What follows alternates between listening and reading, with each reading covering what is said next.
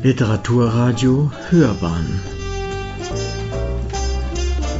Abseits vom Mainstream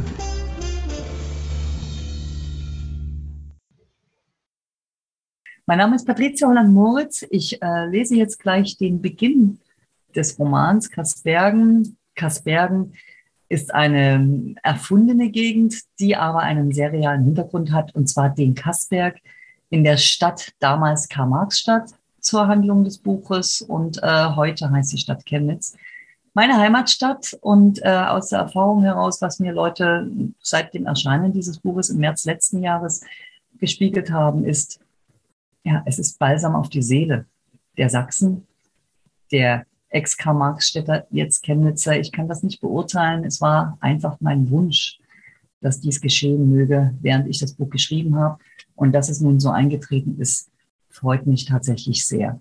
Ich beginne am Anfang, lese auch nicht sonderlich lange, aber ich gebe Ihnen und euch damit vielleicht einen kleinen Einblick in die Gegend, von der ich rede und vor allem in die skurrilen Leute, die die Protagonisten und Protagonistinnen dieses Romans sind. Durch Kasbergen liefen allerlei wunderliche Leute. Wunderliche Leute waren alte Menschen.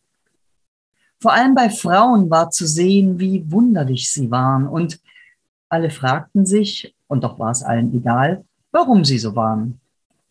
Die wunderlichen Frauen von Kasbergen waren das Piepsrosel, die Rückwärts-Elli und die Schwungradlene. Piepsrosel hieß so, weil sie einen Pieps hatte. Rückwärts-Elli hieß so, weil sie immer rückwärts lief, meistens ohne sich umzuschauen, was natürlich an Straßenkreuzungen eine große Gefahr war. Schwungrad Lene hatte einen ausufernden Schritt. Trotz ihrer kurzen Beine und ihrer Gebrechlichkeit glitt sie mit rudernden Armbewegungen übers Pflaster wie ein Dampfer auf dem Mississippi. Vielleicht trugen all die wunderlichen Alten von Kasbergen etwas in sich, seit jener Nacht, in der ihre Stadt in Schutt und Asche gelegt worden war.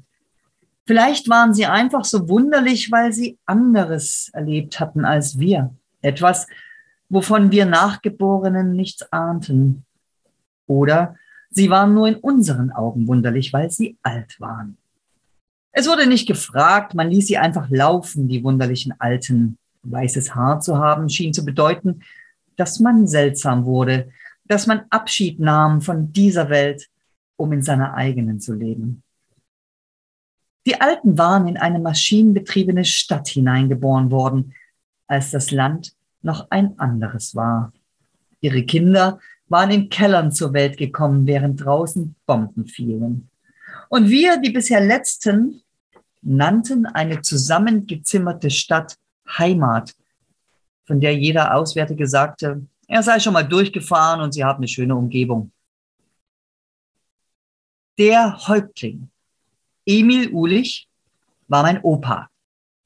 Er ging den ganzen Tag spazieren, anders als die alten Menschen von Kasbergen.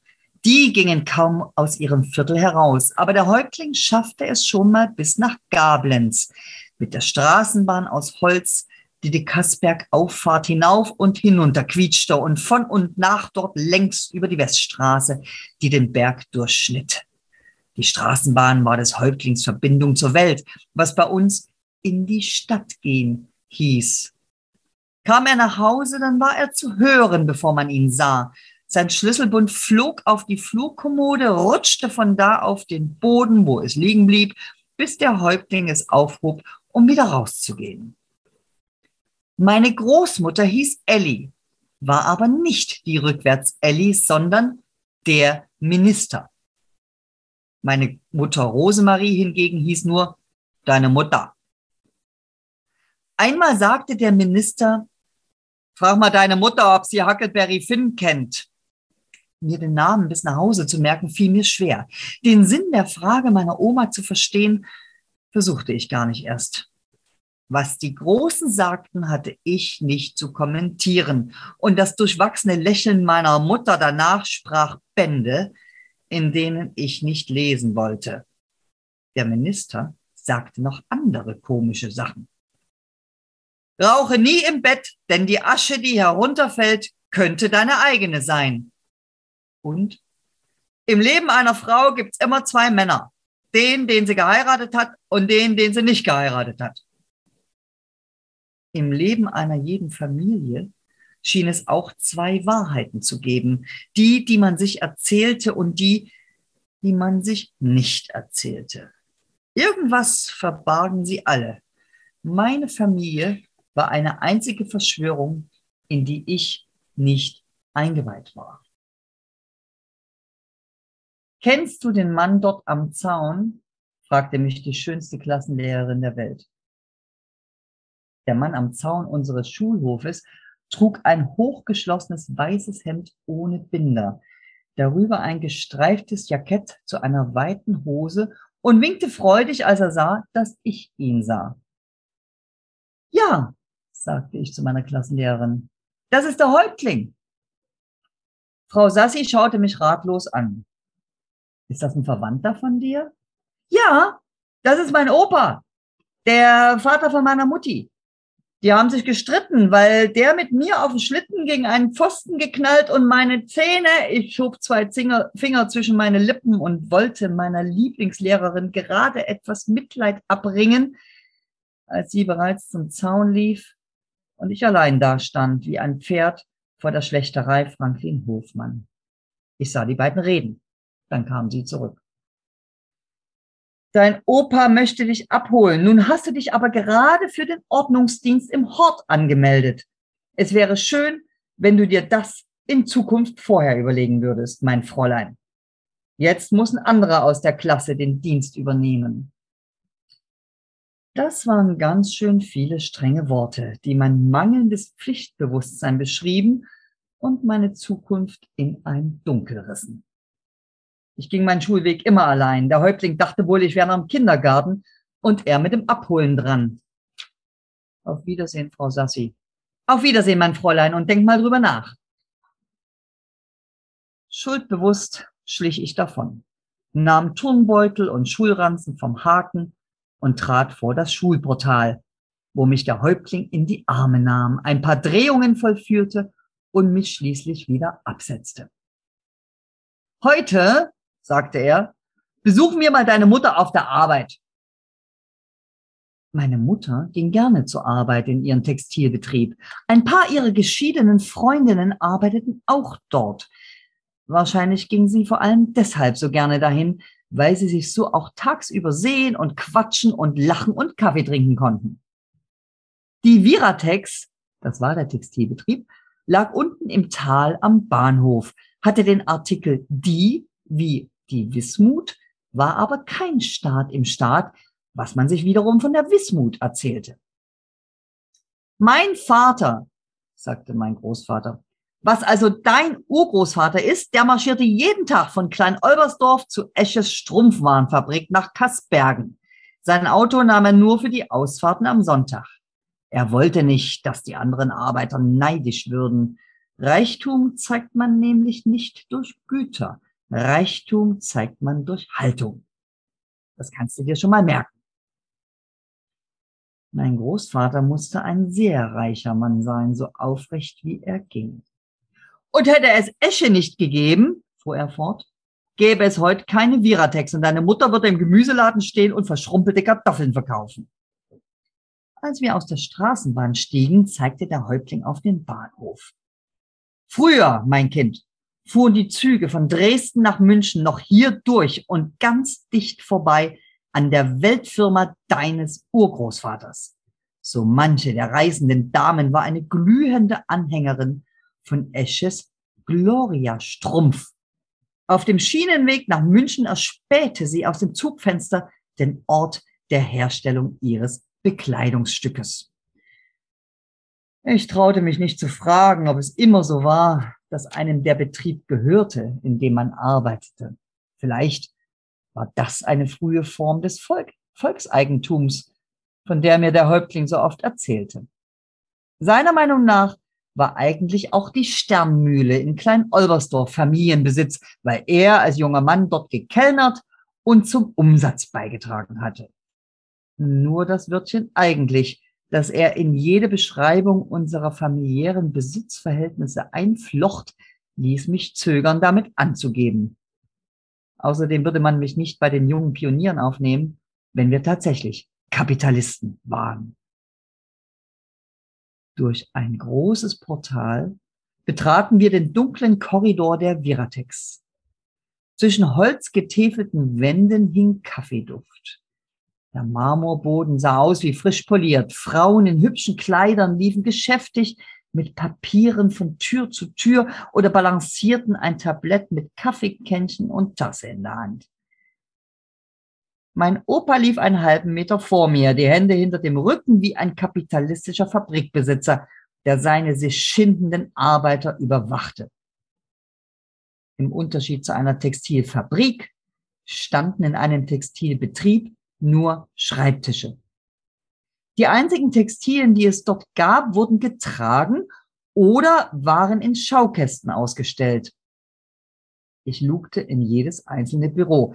Der Häuptling schritt weiter voran. Erst als ich, ach du lieber Gott, mein Vater aus einem Büro hörte, wusste ich, wir hatten meine Mutter gefunden.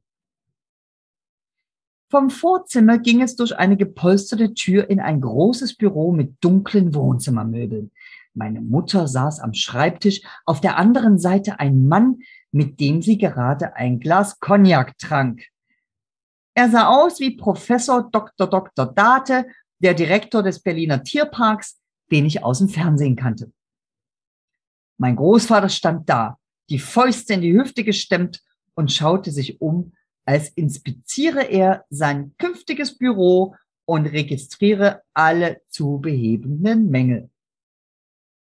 Das ist der Chef von deiner Mutter, sagte der Häuptling und winkte mich heran, wie an einen Käfig, in dem ein besonders seltenes Exemplar einer Papageienspezies zu sehen war. Treten Sie doch ein, sagte der Mann am Schreibtisch höflich, obwohl wir beide schon drin waren. Links und rechts von meiner Mutter, die sich eine Hand vors Gesicht hielt und immer tiefer in ihrem Sessel versank. Guten Tag, Mutti. Meine Mutter versuchte sich zu freuen, aber es gelang ihr nicht. Sie stellte ihr Glas ab, sagte, Entschuldigung, zu dem Mann am Schreibtisch und schob den Häuptling und mich in das Vorzimmer, wo sie schnell die gepolsterte Tür hinter sich schloss. Mir war klar, warum sie so verärgert war. Immerhin war mein Urgroßvater aus Klein-Olbersdorf der Inhaber einer Strumpfdynastie gewesen und meine Mutter wurde hier mit dem entsprechenden Respekt behandelt. Sie musste ihrem Chef keinen Kaffee bringen, sondern durfte Cognac mit ihm trinken. Und nun kamen wir einfach so zu ihr ins Büro und sahen aus wie ganz normale Menschen. Hinter dem Schreibtisch meiner Mutter entdeckte ich an der Wand meine selbst gebastelte Blume der Weltfestspiele. Ich hatte die Blütenblätter mit einem Zirkel gezogen und dann mit Buntstiften ausgemalt. Man sah natürlich, dass ich das nicht freihändig gezeichnet hatte, aber für meine Mutter hatte die Zeichnung offenbar einen Wert. Sie hatte sie mit Stecknadeln auf die Tapete gesteckt. Ich bekam Gänsehaut, als ich das Blatt da so hängen sah und rückte das Bild gerade, was meine Mutter mit einem Kichern quittierte. Zum Glück hatte sie wieder etwas bessere Laune, während der Häuptling nun ihr Büro gründlich auf Mängel inspizierte. Neben die Weltfestspielblume steckte ich eine rote Nelke aus sehr dünnem Buntpapier, das bei jeder Berührung knisterte. Die Miene meiner Mutter hellte sich noch mehr auf. Die ist aber schön. Ja, habe ich in der Schule gebastelt, sagte ich. Du kannst dich am 1. Mai damit schmücken. Vielleicht war meiner Mutter der Cognac nicht bekommen, denn ganz plötzlich bekam sie einen komischen Zug um den Mund. Oder sie kannte noch nicht die ganze Geschichte. Also erzählte ich sie ihr. Mutti, die Demonstration am 1. Mai führt doch an unserem Opernhaus vorbei. Und dort hat Ernst Thielmann zu den Arbeitern gesprochen. Dabei stand er auf der kleinen Plattform auf dem Dach. So konnten ihn alle gut sehen und vor allem hören. Einer konnte ihn besonders gut sehen. Das war der Attentäter. Ernst Thälmann trug an diesem 1. Mai eine weiße Nelke im Knopfloch. Der Attentäter schoss genau darüber. Das Blut floss über die Nelke und färbte sie rot. Die Nelke war getränkt vom Blut unseres Arbeiterführers und deshalb müssen alle Werktätigen am Kampf- und Feiertag der Arbeiterklasse die rote Nelke tragen. So, so, sagte meine Mutter. Naja, vielleicht hatte ich da auch was verwechselt. Vielleicht war meine Mutter von der Idee nicht so begeistert wie ich, weil sie mir die abenteuerliche Geschichte mit Ernst Thälmann nicht abnahm. Meine Mutter ging am 1. Mai sowieso immer nur zur Demonstration, weil sie an dem Tag nicht arbeiten musste und danach mit ihren geschiedenen Freundinnen einen Sekt im Café Moskau trinken konnte. Mein Vater ging gleich gar nicht zur Mai-Demonstration. Pah, sagte er immer, diese Bonzen-Polonaise kann von mir aus bis nach Warschau ziehen. Mich kriegt da keiner hin. Am Ende trifft man da noch jemanden, der einen kennt. Warum mein Vater da keine treffen wollte, meine Mutter aber hinging, um mit ihren Mädels einen zu heben, hatte wahrscheinlich mit den Gegensätzen zu tun, die sich anzogen. Das Büro meiner Mutter war gemütlich eingerichtet. Mit meinem Großvater auf einem Stuhl am Fenster sah es sogar aus wie ein Wohnzimmer. Gerahmte Bilder mit schönen Frauen in Blumenkleidern an der Wand, ein Strauß Strohblumen auf dem Tisch neben der Schreibmaschine, ein Tablett mit Kaffeekännchen, Tassen und Untertassen auf einem Beistelltisch ein Radio im Regal, aus dem leise Schlagermusik klang. Und dazwischen meine Mutter mit rosigen Wangen. Die gepolsterte Tür wurde leise geöffnet. Der Mann, der aussah wie ein Tierparkdirektor, steckte den Kopf durch den Türspalt. Dürfte ich Sie zum Diktat bitten, Frau Umlauf? Meine Mutter sprang auf. Ja, natürlich! und wandte sich erst dem Häuptling, dann mir zu wie Fremden.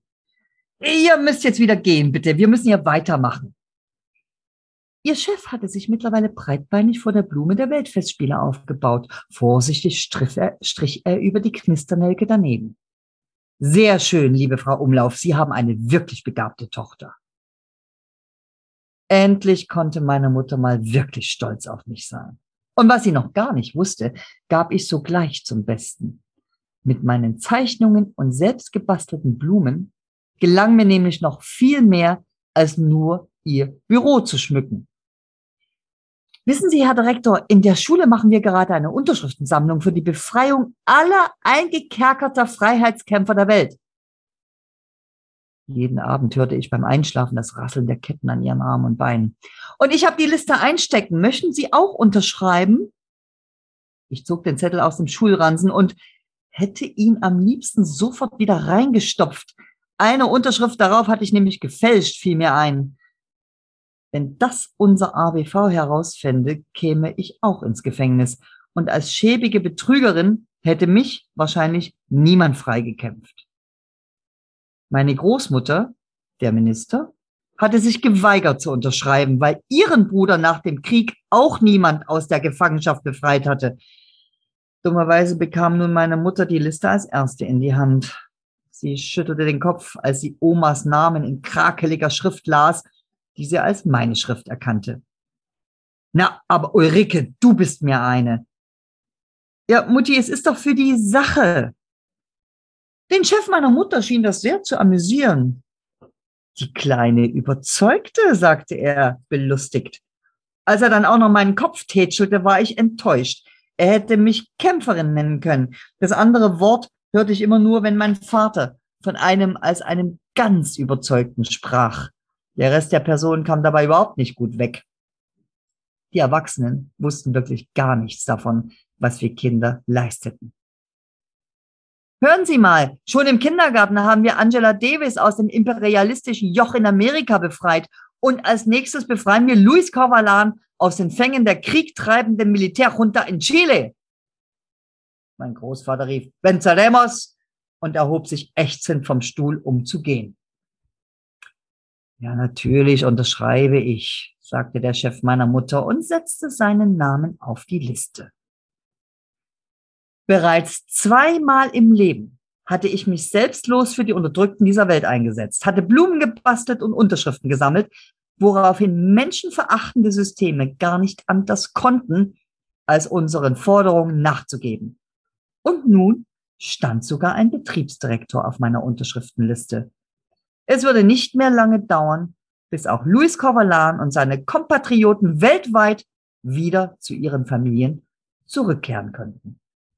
Vielen Dank. Guten Tag, liebe Zuhörer. Heute stellen wir bei Hörbahn on Stage wieder einmal ein besonderes Buch und eine ebenso besondere Autorin vor. Der Roman, um den es geht, heißt Kasbergen und die Autorin ist jemand, die ich schon länger kenne. Es ist Patricia Holland-Moritz. Schön, dass du bei uns zu Gast bist und herzlich willkommen. Danke. Patricia, so ein Buch zu schreiben, vor allen Dingen nach den Büchern, die du vorher geschrieben hast, von denen ich ja auch schon mal eins im Interview mit dir besprochen habe, ist ja ein Schritt in eine andere Richtung. Das hat ja auch mit deiner Historie zu tun, das hat mit viel mit, mit Biografie zu tun, aber auch mit dem Osten Deutschlands, so wie er war, bevor die Grenze gefallen ist. Es ist ja schwierig, so ein Buch anzufangen mit den Lesern im Kopf. Wer waren am Anfang deine Leser? Da die Illusion ähm, muss ich dir gleich nehmen, dass ich sehr, sehr, ich bin eine sehr egoistische Schreiberin. Ähm, ich habe nicht die Leser im Kopf. Gut. Was ich immer rächen würde ähm, bei jedem Roman, wenn ich tatsächlich für eine Nische oder nur für mich oder irgendwie nur Tagebuch veröffentlichen würde, was vielleicht mittlerweile jemanden interessiert, aber hätte in früheren Jahren gar niemanden interessiert. Von daher ich schreibe nach den ähm, Gegebenheiten. Ich schreibe immer das Buch, was ich gerade in mir trage. Mittlerweile ist es auf dem Markt, es wird gekauft. Du hast vorhin äh, im Vorgespräch kurz gesagt, dass es also richtig gut ankommt und dass du positive Echos bekommst. Wer interessiert sich letztendlich für Chemnitz? Wer interessiert sich für Chemnitz? Ähm, in der letzten Zeit, wenn wir jetzt mal drei Jahre zurückblicken, ne? 2018 oder mhm. jetzt knapp vier Jahre, haben sich komischerweise wahnsinnig viele Menschen ganz plötzlich für diese Stadt interessiert, ohne sich wirklich zu interessieren. Das hatte mit einem Hashtag zu tun. Und da war in erster Linie mit das rechte Chemnitz, also Chemnitz ist oder ganz Sachsen, eigentlich die ganzen neuen Bundesländer, soweit ging es ja dann auch, waren tatsächlich dem äh, Generalverdacht unterstellt, dass dort eine Bevölkerung lebt, die ähm, Diktatur verwöhnt und Demokratie nicht gewöhnt sind. Das war erstmal der Auslöser für das Buch, dass ich diese Generalisierungen, Verallgemeinerungen hasse wie die Pest. Ich muss es in aller Deutlichkeit so sagen. Es hat sich niemand interessiert für Chemnitz. Es hat sich jahrzehntelang niemand interessiert für Chemnitz und vorher eigentlich auch schon nicht für Karl-Marx-Stadt. Das Gute ist, Städte, die so unterm Radar der Öffentlichkeit laufen. Ne? Da reden wir auch von DDR-Zeiten und später, also bei Karl-Marx-Stadt stand ebenso im Schatten äh, damals schon von, also innerhalb Sachsens von Dresden und Leipzig und natürlich immer im großen Schatten von äh, damals Ostberlin. Aber dass sich natürlich in solchen Städten eine sehr, sehr gesunde Subkultur entwickeln kann, die aber mit einer wahren Kultur zu tun hat, wenn wir an die Kunstschätze, an die, an allein die Kunstsammlungen in Chemnitz, die haben Weltrang. Nur, dass es eben keiner wusste, bis Bob Dylan dort ausstellte, der nie wieder, nicht davor und nicht danach dort ausgestellt hat. Und es gibt viele, viele andere Beispiele von Kunstschaffenden, Kulturschaffenden, von einer jüdischen Vergangenheit, von einem Kassberg zum Beispiel, einem der größten, weltweit größten zusammenhängenden Gründerzeitviertel, was schon allein Architekten feuchte Hände besorgt. Ähm, das alles wusste niemand, aber das alles konnte gesund vor sich hin gedeihen, weil die Leute dort einfach in Ruhe gelassen wurden, während sie ihren inneren, ihrer inneren Kreativität gefolgt sind. Deswegen nein, es hat sich niemand für Chemnitz interessiert, es hat sich auch vorher niemand für Karl-Marx-Stadt interessiert, bis die Negativschlagzeilen kamen. Dann haben sie es, glaube ich, sogar ins Time-Magazin geschafft. Das hat mich doch sehr, sehr gestört, weil plötzlich eine Meinung war von Leuten, die sich ja nicht wirklich interessieren, die auch nicht selber dort waren, die sich nur über Nachrichten und Twitter und Facebook und dann natürlich bis in die Tagesthemen und Herrn Maaßen, der sich dann auch geäußert hat, ja. äh, äh, informiert haben über Chemnitz, das sage ich jetzt in Anführungsstrichen, ohne sich wirklich zu interessieren, einfach um mitreden zu können, sich eine Meinung bilden zu können und dann zum nächsten Thema zu gehen. Das mhm. war auch übrigens einer der Impulse für diesen Roman, den ich aber schon sehr, sehr lange, jahrelang schon in mir trug. Ich finde, das ist nicht das schlechteste Motiv, erzürnt über etwas zu sein. Und das ist, glaube ich, ein, ein gutes Motiv. Und äh, du kennst diesen alten Spruch, je weniger man von einer Sache weiß, desto leichter kann man sie verurteilen. Und äh, dann hat man immer so ein paar Eckworte und so ein paar Eckstandpunkte und die übernimmt man dann und dann zack, bumm, äh, ist es halt so. Was sagen denn die Chemnitzer über dein Buch? Also dort hat es eingeschlagen wie, ich nehme ungern das Wort Bombe, weil eine Bombe verursacht äh, Leid, Schmerz und Tod. Es hat eingeschlagen. Super. Es hat den Nerv getroffen, den ich sehr, sehr gerne treffen wollte beim Schreiben. Was aber, äh, du kennst das selbst als Autor, was immer erstmal ein Traum, eine Wunschvorstellung ist, was, glaube ich, jeder und jeder beim Schreiben in sich trägt, einen Nerv zu treffen. Und das hat's getan. Also in Chemnitz und Umland selbst. Ähm, das geht aber auch bis, also durch Sachsen, durch bis Leipzig und Dresden. Also in Dresden zum Beispiel ist es eines der meist ausgeliehenen Bücher des letzten Jahres in den Bibliotheken, weswegen ich dann auch vom, vom Verband der Bibliotheken zu einer ganzen Tournee eingeladen wurde. Schön. In Chemnitz äh, kam ich selbst. Ich habe die Stadt besucht, ohne mich groß irgendwo anzukündigen, habe einfach meine Heimat mal wieder besucht und Gräber besucht und natürlich auch lebende yeah. Freunde, Familie besucht und bin dort in die Buchhandlungen gegangen, wo ich früher wirklich immer gucken musste, haben sie irgendwo eine Holland Moritz stehen, die nicht gerade Renate heißt, sondern eben Patricia. Nee, ich kam in Thalia äh, am Roten Turm in der Innenstadt, kam ich nicht mal richtig vorbei am Tisch. Man, ich musste mich drängeln an einem Büchertisch vorbei, der voll war mit Kaspergen.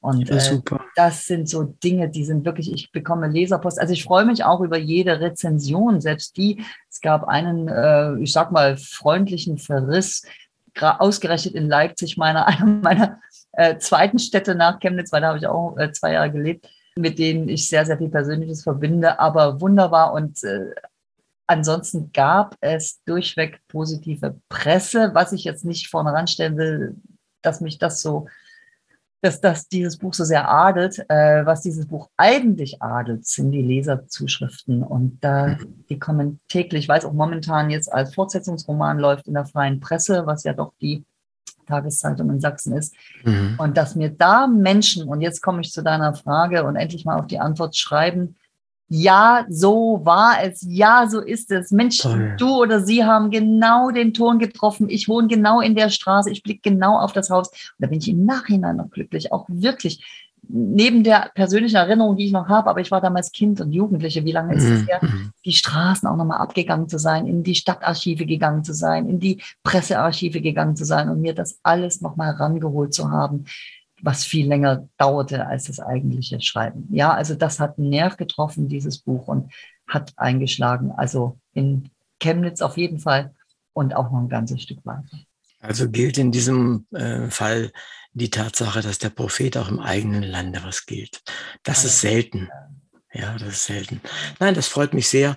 Und mir ist aufgefallen, dass du auch die Personen triffst, dass du auch den Ton triffst. Ich hatte das Glück, in Wolfenbüttel groß zu werden. Das ist 50 äh, Kilometer von der Grenze gewesen. Ich habe also immer DDR-Fernsehen gesehen, immer, von klein an.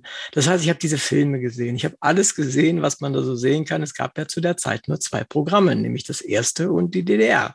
Ja, und da habe ich das also, also viel mitbekommen und daher kenne ich auch diesen Ton äh, vielfach, der, der dort gewesen ist und auch die Inhalte.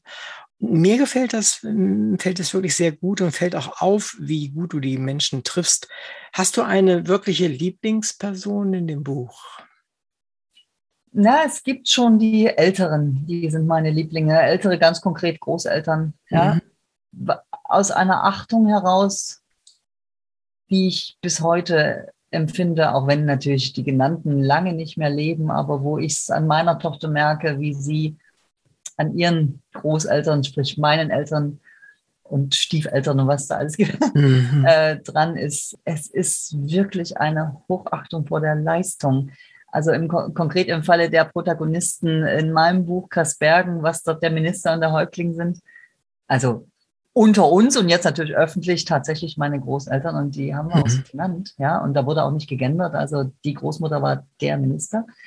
Ähm, die hatten nicht nur einen, die hatten zwei Weltkriege hinter sich. Ja, ja, ja, ja. Dann auf der, naja, für den einen ist die falsche, für den anderen die richtige Seite der Deutschlands äh, weitergelebt, weil sie eben dort waren, ne? waren nicht im Westen und sind auch nicht rübergegangen und dann diese ganze Sozialismus-Predigt äh, miterlebt und durchdekliniert. Ich meine, die haben sich ja manchmal totlachen müssen.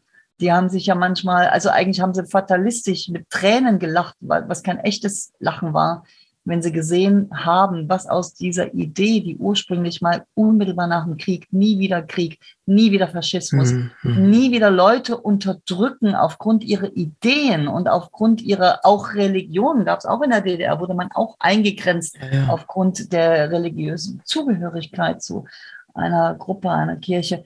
Wenn die das alles miterlebt haben, dann sage ich mir manchmal, meine Fresse, auch wie die ihre Kinder, also sprich dann mein Vater, meine Mutter, groß gekriegt haben und wir sitzen heute hier im fetten Aspik, können uns kaum bewegen vor lauter ja. Wohlstand und nerven rum, weil wir einfach die Kanäle haben und dieses sogenannte Social Media.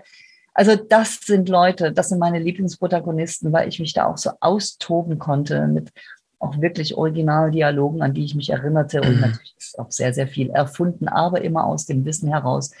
Äh, ja, so war es, aus dem Erlebten heraus. Mir hat so gerade die Szene, so wie du sie gelesen hast, äh, war, war sie auch ja sehr schön und, und sehr anschaulich, ohne so ein, ein ja, DDR-Bashing dabei, äh, sondern der, der, ironische Unterton, der dabei ist, der, den gab es ja, hast du ja selber eben auch noch äh, erzählt. Und wenn man ein bisschen, selbst ich, der nur über, über den Zaun geguckt habe, ja, in dieses Fernsehprogramm, ich als Kind und Jugendlicher auch, ich habe das ja mitbekommen, mhm. zwischen, zwischen Realität und dem, was, was uns da erzählt wurde, ja. Du hast völlig recht. Die Lebensleistung äh, der Menschen, vor allen Dingen mit die mit zwei Weltkriegen, das muss man sich vorstellen, ja, zwei Weltkriege. Äh, meine Großeltern sind ja auch schon auch sehr, sehr lange tot. Und die muss, haben das mitgemacht. Und trotzdem haben sie ihre Kinder großgezogen. Du hast völlig recht. Und sie haben nicht resigniert. Und sie haben weiter, bei uns gab es so ein kleines Gärtchen, das dann, das hat in, in den schwierigsten Zeiten hat es die Familie ernährt, ja. Und so weiter. Und, und sie sind nicht hingegangen und haben gesagt, bei uns war das so und so und du. Nein, nein, das haben sie nicht gemacht. Jedenfalls äh, die, die ich kennenlernte, nicht. Und natürlich gab es sie auch, klar. Ne? Also, ja, die gibt es. Aber, aber einfach mal, genau, aber, aber die anderen zu würdigen, äh, ist, ist das Entscheidende. Und auch ihre lebenswerten Schrullen, die dabei sind. Ja, und das hast du richtig gut gemacht. Es ist ja nicht so, dass es einfach nur ein Erinnerungsbuch über Kaspergen ist, sondern es gibt ja auch eine Handlung. Vielleicht kannst du drei Worte dazu mal sagen. Worum geht es eigentlich? Ähm, um das Großwerden eines, in dem Fall Mädchens. Ne? Ulrike Umlauf also sie ist schon mein alter Ego, ja, aber es ist deswegen keine Autobiografie. Wer sollte die und wollte die auch lesen? Es ist tatsächlich, äh, du hast vorhin das Wort ähm, DDR-Bashing benutzt, was eben nicht stattfindet.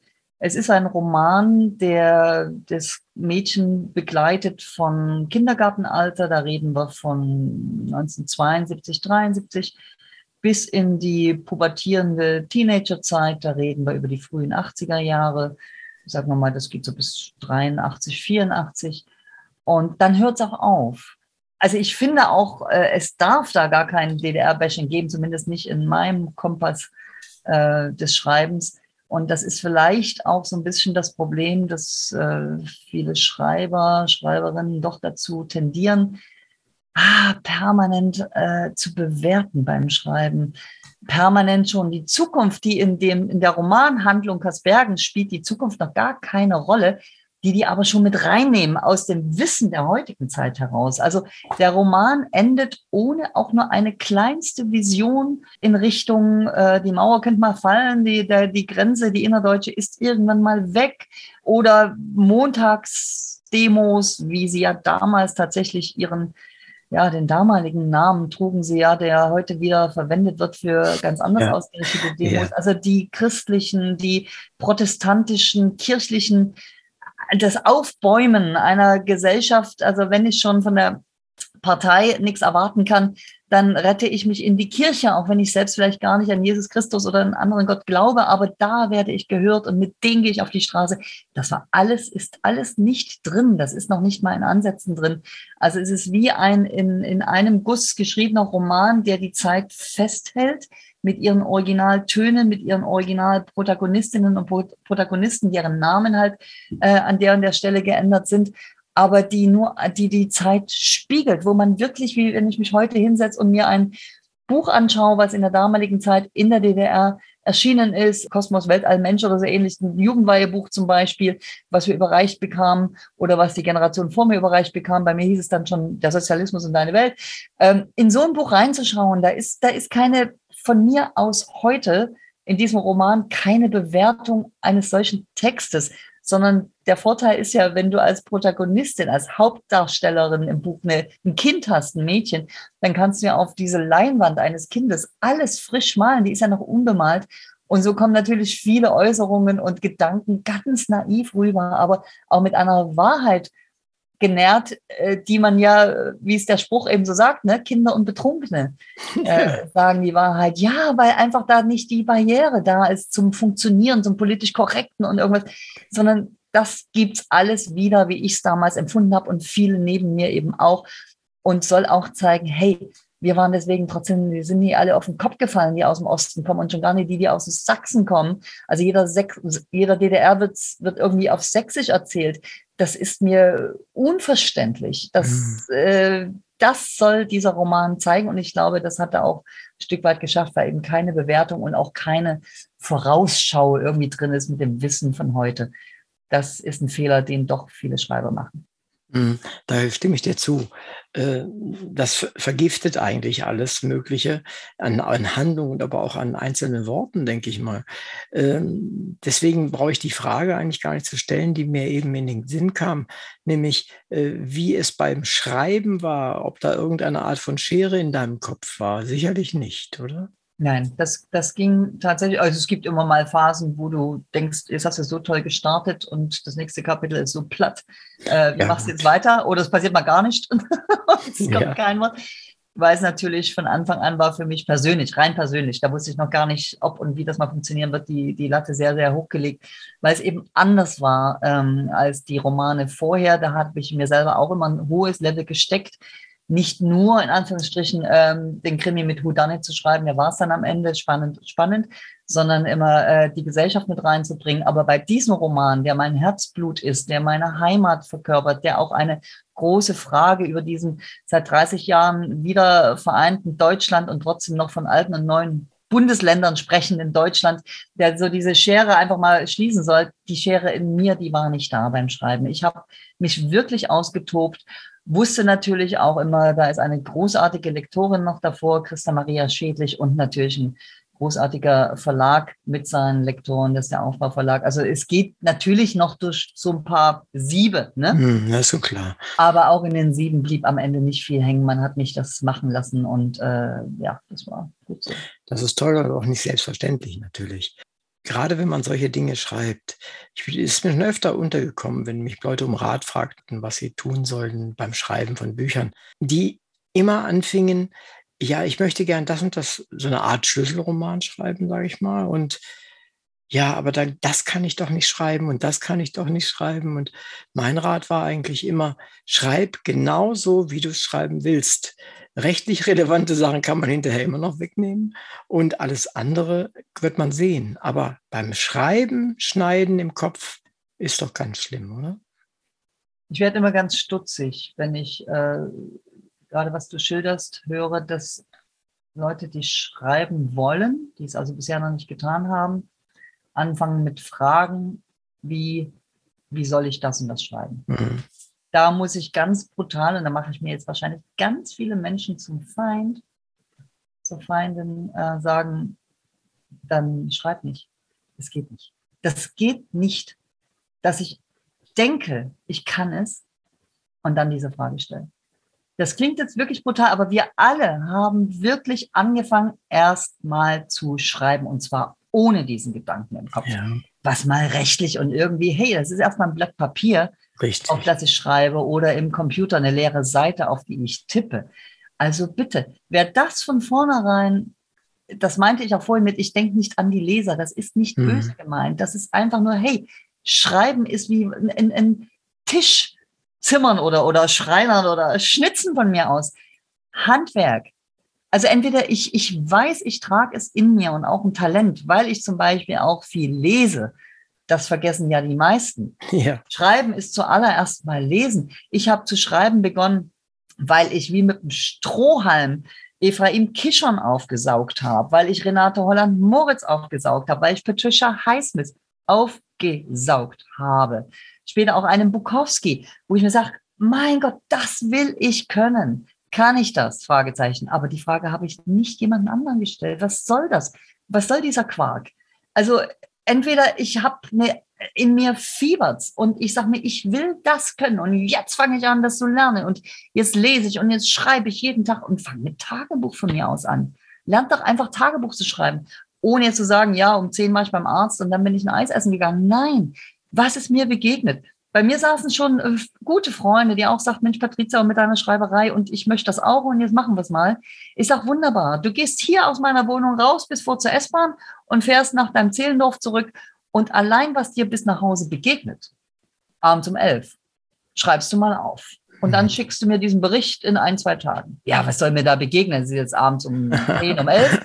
ja. äh, ich sitze in einer halbleeren S-Bahn, was soll mir begegnen? Ich sage, genau, genau das ist die Frage. Wenn du den Blick nicht hast, selbst für einen leeren S-Bahn-Wagen, dann brauchst du dir überhaupt keine Gedanken machen, ob du mal ein Buch schreiben kannst. Kannst du natürlich nicht, weil es nicht in dir ist ist nicht immer die Handlung und der Top-Point äh, mit der Lösung und Who Done It und irgendwas. Das ist, du merkst gerade, ich werde ein bisschen leidenschaftlich. Äh, das ist doch gut. es ist Sie. ein Handwerk und ich traue mir auch nicht zu, einen Schrank zu bauen oder ein Bild zu malen mit der Kunst dieser verschiedenen Schulen, die es da auch mal gab. Ne? Mhm. Oder Architektin zu sein. Nein, das traue ich mir nicht zu. Und wenn ich es in mir gespürt hätte, dann hätte ich es gemacht, dann hätte ich es gelernt. Und dann mhm. hätte ich niemanden gefragt. Weil letztendlich hast du damit ja völlig recht. Äh, das ist wie mit äh, schön sprechen. Also sprechen können wir alle, aber reden halten noch lange nicht. Ja, das ist letztendlich das, das ähnliche äh, Phänomen. Ähm, aber ich finde, das, was so wie du schreibst, gerade mit dem, mit dem Kaspergen-Roman, Du schreibst einfach. Und äh, das, was dort steht, das hast du ja nicht erlebt, das nicht das Entscheidende. Das hast du aus dir herausgeschrieben und nicht konstruiert und nicht helfen lassen und nicht was weiß ich was. Und dann macht es auch Spaß, das zu lesen. Dann hat man eine Chance, in deinem Kopf zu sein und, und das ist ja eine der wenigen Möglichkeiten, in dem wir wirklich mal einem Gehirn eines anderen Menschen nahe kommen, richtig nahe kommen. Und zwar näher als beim eben Gespräch, weil das viel ausführlicher ist und das Geschriebene viel mehr preisgibt von dem, was in dir passiert, in deinem Denken passiert, als in dem äh, nur kurz mal eben dahinreden oder sowas. Also ich finde es toll, was du gesagt hast. Und das was du aber gerade sagtest, Uwe, ähm, ähm, dass man natürlich den Text, den man dann geschrieben hat, jemandem zeigt und ja. auch Fragen stellt. Ja. Also äh, das will ich überhaupt nicht, äh, das habe ich nicht berührt, dieses Thema, das meine ich nicht. Das ist noch nicht mal unbedingt das Lektorat, was dann folgt. Das ist ja meistens erst, wenn man wirklich bei einem mhm. Verlag dann einen Abgabetermin und, und das Buch liefern muss. Ähm, das jederzeit. Das ist auch ganz wichtig, auch äh, der Austausch in den Kreisen, in den Zirkeln von Leuten, die schreiben, in den Literaturkreisen, in den Lesekreisen und so.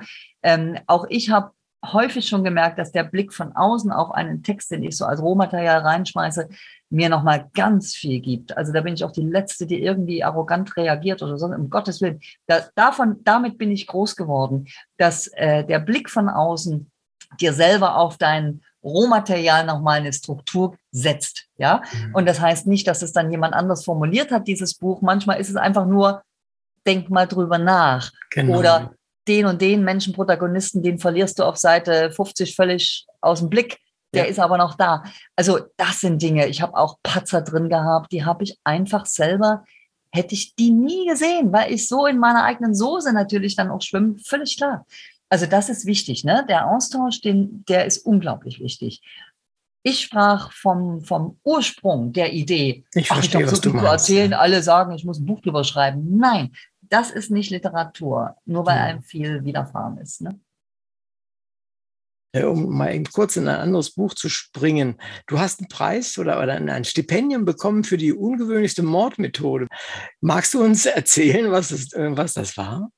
Das war aus dem zweiten Band meiner allerdings bisher nur zweibändig existierenden Serie über die Berliner Ermittlerin Rebecca Schomberg.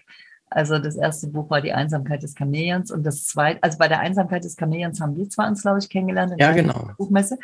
Und das zweite war Kältetod, also die gleiche Ermittlerin wieder. Und da gibt es einen äh, Mord, der so, ähm, ich sage schon fast wie so eine Kunstinstallation äh, vonstatten geht, dass also das Mordopfer gefesselt auf einem Eisblock steht, mit einer Schlinge um den Hals, die also am Deckenbalken Ach. angebracht ist. ja. Und das war damals der Tipp Berlin. Äh, es ist aber jetzt wirklich ein paar Jahre her, 2015, 2016. Die haben das zur innovativsten Mordmethode gekürt. Man mag das jetzt alles für sehr, ähm, schon sehr zynisch halten, sowas überhaupt zu tun. Aber gut, ich muss auch sagen, die Krimiszene hat ihr eigenes Publikum und äh, ich nehme das auch überhaupt niemanden übel. Also das ist jetzt keine Sache, die, die ich, wo ich jetzt sage, oh, bin ich total stolz drauf. Es war sehr innovativ, das stimmt. Aber ähm, es zeigte mir einfach nur, da ist jemanden, der das Buch gelesen hat und rezensieren sollte oder auch hat, äh, etwas aufgefallen, wo er oder sie eben sagte, Mensch, habe ich jetzt so noch nicht gelesen. Es spricht mhm. ja oft auch für mehr. Also es, es hat ja einfach auch zu bedeuten, dass diesen Menschen offensichtlich über, über einen ganzen Tag äh, und den nächsten Tag noch niemand vermisst hat. Ne? Mhm. Also dass dort niemand reinkam rechtzeitig. Äh, die Chance war ja da. Also der Täter, der das also äh, dort ähm, installierte, der hat ja noch einen gewissen Spielraum gelassen. Und äh, ja, ich glaube, da kam eins zum anderen. Auf jeden Fall war das dann so eine dieser Auszeichnungen, die man eben auch mal kriegt als Ja, also die Idee ist auch durchaus äh, ungewöhnlich und auch ja, und alles physikalisch berechnet. Ha? Ich habe noch meinen Klassen, Klassen äh, äh, Spezi angerufen aus meiner Grundschule noch in der DDR, ihn geschrieben. Der ist jetzt also Mathematikprofessor, äh, der war schon damals auf dem Weg, Mathematik stu zu studieren. Habe mir es mit Mathe und Physik äh, erklären lassen, wie lange da wirklich was dauert. Also wie viel Kubik Wasser in so einem Eiswürfel, wie hoch, ähm, wo ist der Deckenbalken, ähm, wie Sonneneinstrahlung, ganz wichtig. Welche Jahreszeit, welcher ja, Tag im Jahr Ne, wie lange strahlt da die Sonne drauf? Ist Wärme im Raum? Welche Temperatur im Raum und wie lange dauert das? Also, das, also da können so fünf Zeilen können schon mal zwei Tage drei Tage Arbeit bedeuten. Genau. Das glaube ich, aber, aber die Idee gefällt mir gut. Das ist wirklich was Ungewöhnliches. Der Mensch tut dem Menschen ohnehin nicht immer nur Gutes und dabei sind wir vielleicht äh, bei deinen Aktivitäten, die außerhalb des Schreibens stattfinden. Du bist für die SPD tätig, unter anderem auch, wie ich das verstanden habe, äh, an, an dem Ende der Gesellschaft, wo die sind, die obdachlos sind und denen es ohnehin sehr schlecht geht. Wie bist du darauf gekommen oder wie lange machst du das schon? Und was hat es damit ähm, auf sich? Also für die SPD ähm, arbeite ich tatsächlich hier in Berlin, für die SPD-Fraktion Lichtenberg. Aber unabhängig, also ich bin schon länger in der Partei, die ja vor einem guten Jahr noch eine verschwindende Sekte irgendwie war mit 12 Prozent. irgendwie schon, ja. Also auch deshalb war das letzte Jahr für mich doch auch ein recht erfreuliches. Aber ähm, die Arbeit für äh, oder mit obdachlosen Menschen, mit auch wohnungslosen Menschen, da ist ja auch nochmal ein Unterschied. Mm, ja, weiß wohl, ja ähm, die mache ich jetzt eher, also die hat mit der SPD an sich, also mit meiner Arbeit für die SPD weniger zu tun, weil das ist Ehrenamt. Ne? Das ist also mhm. etwas, wo ich tatsächlich ähm, samstags arbeite, ich hier bei mir im äh, Bezirk, da wo ich auch wohne, in einem Tagestreff, äh, wo die Leute sieben Tage die Woche übrigens, also nicht nur samstags, wenn ich da bin, mit warmen Mahlzeiten versorgt werden, dort in einer Art Aufenthaltsraum sitzen können, ihre Handys aufladen können, ihre Wäsche waschen können, äh, duschen können, eine Kleiderkammer haben, sich dort warme Sachen holen können und so weiter und so fort. Und auch natürlich mit Sozialarbeiterinnen und Sozialarbeitern, das ist dann nicht am Wochenende, sondern unter der Woche Gespräche führen können, Hilfe bekommen können, eine Übersicht über Notübernachtungen bekommen und so weiter und so fort. Auch mit einem Impfprogramm sind, äh, ist, nicht sind wir, ich bin dann viel zu kleines Rädchen, aber sind die Menschen, die sich dort engagieren, sehr, sehr weit vorn, dass auch Menschen auf der Straße natürlich, wer das will, ja, äh, geimpft werden kann gegen Covid und äh, auch die Boosterimpfung kriegen kann. Und dann natürlich, die haben ja, viele von ihnen haben ja keine Struktur, dass man ja sagt, erster Impftermin, wann ist dann der zweite?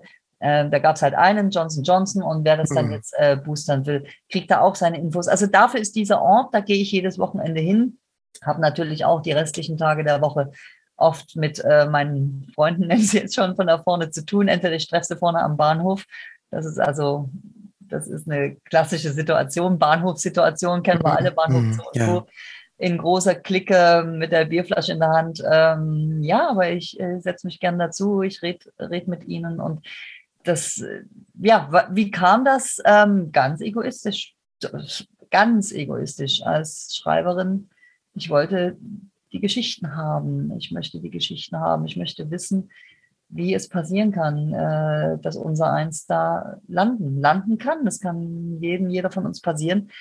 Wobei wir in einem Land leben, wo das soziale Netz tatsächlich, das sage ich jetzt nicht als SPD-Frau, das jetzt mal außen vor, aber ja, ich weiß schon, was du meinst. Dicht, ja. dicht gestrickt. Also um da zu landen, braucht es schon viel, was ich auch nicht angenommen habe an Hilfsangeboten. Aber dennoch, es sind Geschichten und die gehören auch gehört. Ich habe zum Beispiel vor oder den Wunsch und den Traum, das äußere ich jetzt auch hier, auch wenn es mir dann jemand klauen kann, umso besser, eine Edition zu entwickeln von Asphaltliteratur, also die Geschichten, die von der Straße kommen, die mir diese mhm. Menschen erzählen. Ich habe schon einige aufgeschrieben. Und dafür mal einen Verlag zu finden, der bereit ist, die Bücher, die wir dann hier machen, hm, Romane oder Kurzgeschichtensammlungen, äh, zumindest mit in seinen Vertrieb zu nehmen und die unter die Leute zu bringen. Denn das sind hochinteressante Geschichten, das sind hochinteressante Biografien. Ähm, mhm. Und am Ende geht es mir nur um die Wahrnehmung, also dass der Mensch mir gegenüber weiß, ich nehme ihn oder sie wahr war. Und das heißt nicht, dass ich jedes Mal den Euro nun gleich in der Tasche habe und hingeben kann. Also niemand soll sich auch von uns allen, die jetzt zuhören, niemand soll sich schuldig fühlen, wenn in der S-Bahn nun drei, viermal Leute rumkommen, während man da eine halbe Stunde fährt und immer noch einen Euro fragen, wenn man da nichts gibt das ist kein, äh, nehmt euch da kein Schuldgefühl mit, aber allein ein kurzes Gespräch oder bei jedem dritten Mal äh, eine Münze mitzugeben oder eine Zeitung abzukaufen, die dann auch mal zu lesen, so eine Obdachlosenzeitung, das ist schon ganz viel. Aber die Wahrnehmung, um die geht's mir. Dass man nicht sagt, ach, die graue Masse, das sind alles Säufer, alles Loser. Das stimmt einfach nicht. Es hm. ist oft eine eigene Entscheidung dahinter. Sind auch viele Menschen, die hätten ein betreutes Wohnen, hätten ein Zimmer irgendwo, aber dann sitzen sie vor der leeren Wand und ja, sind alleine, weil sie einfach auch niemanden mehr haben. Mhm. Und sind dann lieber wieder auf der Straße. Also das so mal um das kurz. Verstehe. Zu deiner Idee mit, äh, deinem, mit deinen Büchern.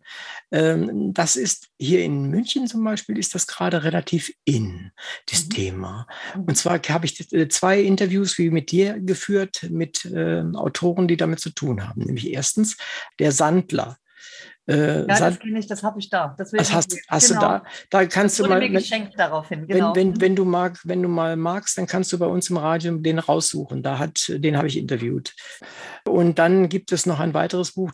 Äh, da geht es um eine Zeichnerin, die die Menschen gezeichnet hat und dazu Kurzstories gemacht hat. Ja. Das kann ich dir gern schicken. Vielleicht sind das Ideen, die, denen du auch was anfangen kannst. Sehr gut. Sammle ich alles sehr gern. Und gerade auch, was du erwähntest mit dem Buch von der Zeichnerin oder den Sandler, den ich jetzt hier habe. Es gibt mittlerweile auch viele Menschen, denen ich davon erzählt habe und die mir dann die entsprechenden Bücher auch zukommen lassen. Das ah. ist wie so eine, ich nenne es mal ganz pauschal, Obdachlosenbibliothek. Es geht um die Literatur über diese Menschen. Ja, ja genau, selbst, genau. Äh, Erlebnisgeschichten und dass man daraus da nochmal was Kraftvolleres macht. Sie waren beide sehr betroffen von der Geschichte tatsächlich mhm. und wollten dann aber auch das den Menschen, die eben nicht in dieser Situation sind, nahebringen. Ja. Ich habe dann gefragt, wie, wie sehen das eigentlich die, die Menschen, über die du geschrieben hast oder die du gezeichnet hast und, und so.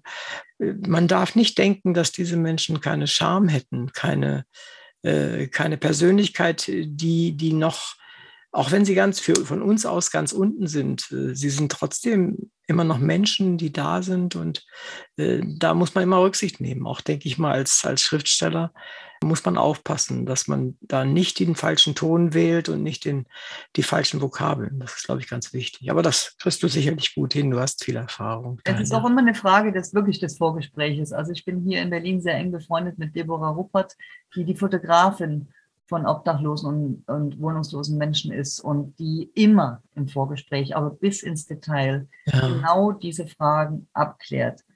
Darf ich das? Wie weit darf ich gehen? Wo darf dein Bild hängen? Und sie ist so erfolgreich mit einer ganzen Fotoserie. Sie geht damit auf äh, Tournee, die heißt Kein Raum, Hashtag Kein Raum. Mhm. Ähm, nicht nur durch die Bahnhofsmissionen, das, die Ausstellung hat sie auch gemacht, auch in Rathäusern, sondern es war jetzt auch hier in der Nähe der Eastside Gallery, auch im freien Gelände, sage ich mal, im freien Raum, eine große Kunstausstellung mit diesen Fotos. Und da war nicht nur ich vor Ort, sondern eben auch die Porträtierten, ließen sich vor ihren eigenen Fotos porträtieren und auch ihre Geschichten, die sie Deborah erzählt haben, mhm. also der Fotografin, die wurden in der Form eines Programmheftes dort, also die sind dort auch bekannt gemacht worden, publik gemacht worden. Und das ist immer auch die erste Form des Respekts, wenn man auf sie zugeht, zu sagen, genau was man selber vorhat. Und dann ergibt sich das von selbst. Und dann mhm. werden von zehn angesprochenen Personen, sechs Personen sagen, nee, überhaupt nicht meins. Aber allein die vier, die dir dann bleiben, die bleiben auch bei dir, weil die verfolgen das auch weiter. Also da wird man auch angesprochen, was ist denn jetzt damit und so und so. Ne? Und von daher, ich würde nie etwas veröffentlichen oder planen, wo ich nicht hundertprozentig den Menschen sowieso bei mir habe. Hm. Das, das, ist ein guter Ansatz, denke ich mal. Ne? Ja, Jetzt haben wir schon so, so, ein bisschen was von dem mitbekommen, was du in nächster Zeit tun möchtest. Äh, Gibt es Pläne darüber hinaus oder halbfertige Dinge, die jetzt demnächst erscheinen? Ähm, erscheinen nicht, sondern, äh, ach, na gut, ähm, für Kaspergen, also auf, also in Folge des Buches, was eben jetzt doch seit einem, fast einem Jahr in der Welt ist, äh, darf ich jetzt für ein Jahr lang eine Schriftstellerin oder einen Schriftsteller aus Sachsen mentoren. Also ich bin jetzt in einem Mentoring-Programm. Wenn er oder sie, diejenige wird erst noch ausgelost über eine Ausschreibung, über eine Art Stipendium vom äh, Sächsischen Literaturrat, darf ich ein Jahr lang begleiten bei ihrem eigenen Schreiben oder bei seinem eigenen Schreiben. Mhm. Was für mich eine Premiere ist, also wo ich sehr stolz bin, sehr froh bin, dass man mich dafür die Prosa ausgewählt hat. Es gibt ja immerhin viele äh, Schriftstellerinnen und Schriftsteller, die sich gerade jetzt äh, zum Thema Sachsen in ihren Büchern irgendwie geäußert haben. Und man fragte mich, da bin ich wirklich, also es, ich sehe es ne, als eine große Herausforderung, aber das wird auf jeden Fall ein Jahr Arbeit jetzt werden, ab Mai allerdings erst, aber dann für ein Jahr. Und ansonsten schreibe ich an, ja, am nächsten Roman natürlich, also nach Kaspergen äh, und auch mit Ulrike wird es weitergehen. Aber das sage ich gleich voraus, nicht in Karl-Marx-Stadt und nicht in Chemnitz und kein Mauerfall und keine friedlichen Demonstrationen. Äh, das alles nicht. Reizt dich äh, die Pandemie in irgendeiner Weise zum Schreiben, ja, zu irgendeinem nicht, Thema? Ich finde auch alles, was bisher erschienen ist und äh, was es vielleicht auch an Filmen noch geben wird, äh, das ist zu früh, viel zu früh. Ich habe ja schon bei dem DDR-Thema gemerkt, da habe ich selber 30 Jahre gebraucht. Mhm. Äh, ist viel zu früh. Also klar, es wird tolle, wird auch Literaturpreise hageln wahrscheinlich für äh, Bücher, die in der Zeit jetzt geschrieben wurden und werden, aber überhaupt nicht mein Thema. Es ist viel zu offensichtlich, es ist viel zu nah und viel zu wenig poetisch. Also mhm. ich könnte jetzt aus dem Ärmel wahrscheinlich irgendwann oder jetzt poetische Bilder zaubern, was diese Pandemie mit uns macht und das Brennglas, was es ja schon als Bild gibt, ja. was das alles unser aber es ist immer noch äh, viel zu plakativ. Und wenn ein Thema so noch im Alltag ist, so eins zu eins vor mir, äh, finde ich das als allerletztes interessant, drüber zu schreiben. Mhm. Ging mir ähnlich übrigens, äh, als ich groß wurde in den 80ern, gab es gerade den Kalten Krieg auf seinem Höhepunkt. In den äh, USA waren es die Pershings, in den, bei den Russen die oder Sowjets damals die SS-20. Ein Auf- und Wettrüsten, also wahnsinnig viel, auch äh, natürlich auch Polemik und, und auch so, so, so, also jeweils die Politik, die dahinter stand und dir das über Nachrichten eingetrümmert hat, dass nur einer von beiden den roten Knopf drücken muss und dann haben wir alle ein tausendfaches Hiroshima. Und in der Zeit fing ich an, dann so Kurzgeschichten zu schreiben, äh, die also natürlich poetisch schön verpackt mit dem Friedensgedanken am Ende mit dem Weltfrieden zu tun hatten. Äh, wenn ich die heute lese, sage ich nicht nur, ja, ich war jung, aber es war auch keine Idee, die zum Beispiel zur damaligen Zeit, als ich zwölf oder dreizehn war, aus meiner noch früheren Kindheit entsprungen ist, sondern es war eine, die tagesaktuell war und damit kann es nicht gut sein. Es ist sofort plakativ. Und damit vergleiche ich das einfach. Patricia, ich mache das manchmal so am Ende eines Gesprächs, äh, frag du mich doch mal was. Ja, wie hast du über all die Jahre den Atem behalten, Literatur und auch so viele, die, ja, die erstmal so mit so einem ersten Entwurf zu dir kommen oder wo du, wo du siehst, die wollen, aber das wird vielleicht nicht von Erfolg gekrönt sein, gleich morgen beim großen Verlag und irgendwas. Was motiviert dich für Menschen wie uns so dein, deinen, dein Herzblut zu geben? Und vor allem, mhm über Jahre dabei zu bleiben, also diese, diese Formate auch zu entwickeln und uns hier zu bedienen im Grunde genommen. Ich kann es ja nicht anders nennen. Ja, das ist eine, eine, eine gute Frage. Äh, das mache ich ja alles so nebenbei. Nein, nicht nebenbei, ist nicht wahr. Ich bin ja schon seit ich 58 bin, äh, bin ich ja schon pensioniert. Und das ist sehr viel Eigennutz dabei und sehr viel Begeisterung. Es macht mir einfach Freude. Es macht mir Freude, mich vorzubereiten, wenn ich in Verlage anschreibe, hier, da habt ihr das neue Buch oder wenn ich irgendwelche Menschen kennenlerne. Wer ist das? Wer kommt da? Äh, was sind das für Menschen? Das passt eigentlich überhaupt nicht zu dem, was ich mag. Also ich, ich, ich halte von Menschen nichts. Eigentlich halte ich vom Menschen als biologischem Wesen nichts. Als Biologe ist das vielleicht kein Wunder, aber von den einzelnen Menschen halte ich eine Menge. Und das lerne ich immer wieder. Das tröstet mich, dass das nette Menschen sind, anständige Menschen, interessante Menschen und auch manchmal dankbare Menschen. Ich mache gerne etwas für Menschen. Das ist vielleicht die, die Haupt, äh, treibende Kraft. Ich mache gerne etwas für Menschen. Wenn ich mir überlege, dass du, wenn du diese Sendung bekommst und sie, sie anhörst und sagst, Mensch, die ist ja ganz gut geworden und du stellst auf deine Seite, dann habe ich ein kleines bisschen was erreicht. Und das ist für, ein, für Menschen und für Menschen, die das hören. Und wenn ich mir überlege, dass ich mit meinen kleinen Mitteln 60, ungefähr 60.000 Zuhörer habe im Jahr, und vor allen Dingen nur 75 Prozent in Deutschland. Der Rest ist wirklich vollständig über die ganze Welt mit den ganzen Podcasts. Ne? Hm. Hey, das ist toll. Ja. Das macht mir Spaß und Freude. Ja. Großartig über. Also ich kann mich nur bedanken. Aber ich möchte noch eine Frage hinterher schieben. Ja, gern. Welches Buch trägst du in dir? Welchen Roman oder Sachbuch? Ja, ich kann, es kann sein, dass ich dir den damals schon gesagt habe, aber äh, ich, ich, schreibe wieder mal, ich nehme wieder mal Anlauf. Mich hat es ja beeindruckt, dass in Japan sich jährlich ungefähr 36.000 Menschen das Leben nehmen. Und äh, wie Japaner so sind, äh, haben sie auch in dieser Beziehung ganz seltsame Riten, wie sie das tun.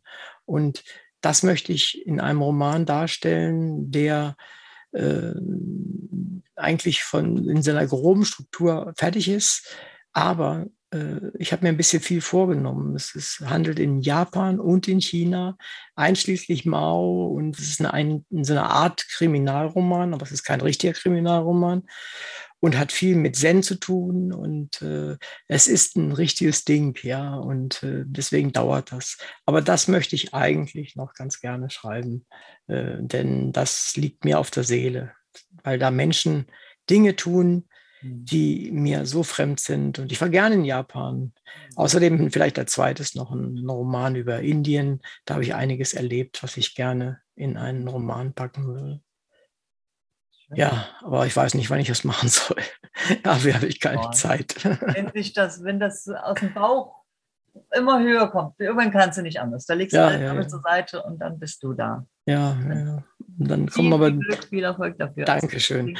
Ich, ich wünsche dir das auch und äh, ich bin sicher, du machst das toll weiter und äh, ich freue mich auf deinen nächsten Roman, muss ich sagen. Ich hatte heute zu Besuch die Patricia Honert Moritz, die ich schon lange kenne und ich habe mich sehr gefreut, dass ich sie wieder getroffen habe. Wir haben über das Buch gesprochen, Kassbergen aus dem Aufbauverlag. Ich kann es nur empfehlen, ganz Chemnitz kann es nur empfehlen. Und äh, ich wünsche dir einen Millionenumsatz damit. Danke, dass du da warst. Ich danke dir, liebe Uwe, und toi, toi, toi für deine großartigen Projekte und natürlich auch für die eigenen. Und viel Gesundheit. Komm, wir sind jetzt noch wirklich in, nicht nur in der Zeit, sondern ich wünsche das generell von Herzen. Nichts geht ohne Gesundheit. Nichts Bleib geht ohne. Gesund. Ja, du auch. Und vor allen Dingen dieses komische Covid-Zeug da nicht. Genau. Alles klar. Danke, dass du da warst. Gerne. Vielen Dank. Tschüss. Tschüss.